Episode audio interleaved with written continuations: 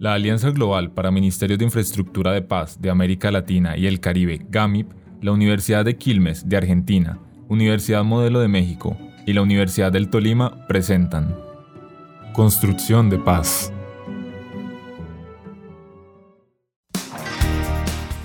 ¿Qué es la paz? ¿Qué entendemos por paz? Desde el voluntariado Jóvenes en Cultura de Paz y Derechos Humanos, creemos que para entender y construir es necesario primero escuchar lo que las personas creen, piensan y sienten cuando se habla de paz. ¿Qué consideras como actos violentos en la cotidianidad?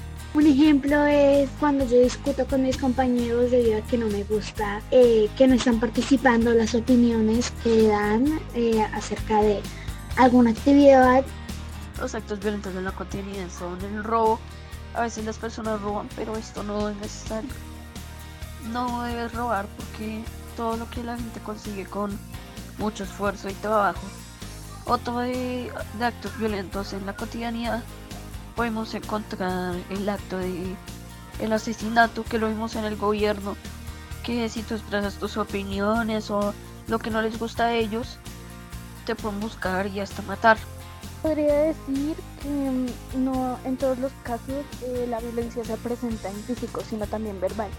Y eso también depende de cómo afecte a la sociedad.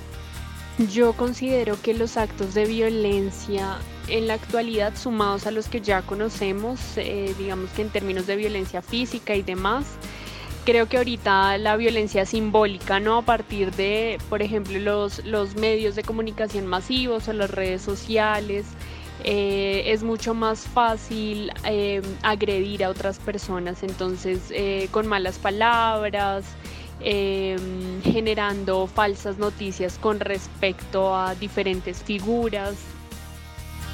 ¿Realizas acciones no violentas para la resolución de tus conflictos?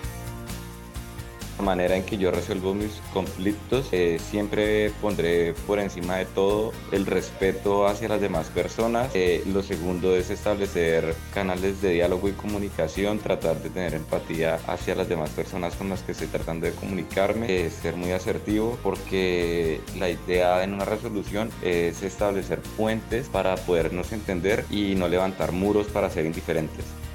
Las acciones que yo he hecho no violentas para resolver un conflicto son el diálogo, el respeto, el perdón y la garantía de no volver a hacer esas acciones. ¿Qué entendés por construcción en cultura de paz?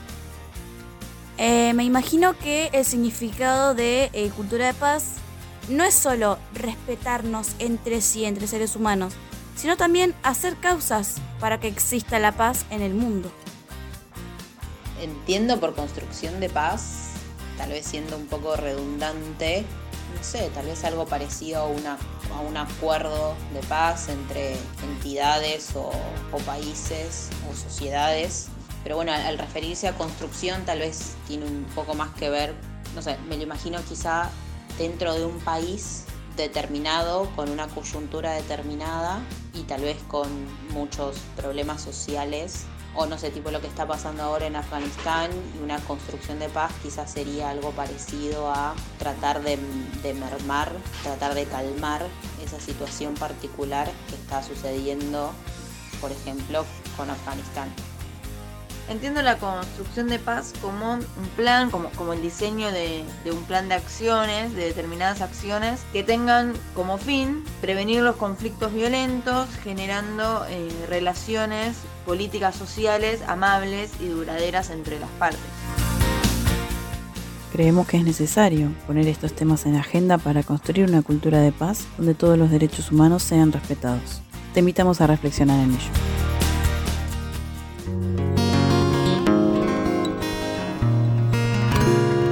Participan la Alianza Global para Ministerios de Infraestructura de Paz de América Latina y el Caribe, GAMIP, Universidad Nacional de Quilmes, Argentina, Universidad Modelo de México, Universidad del Tolima, Colombia.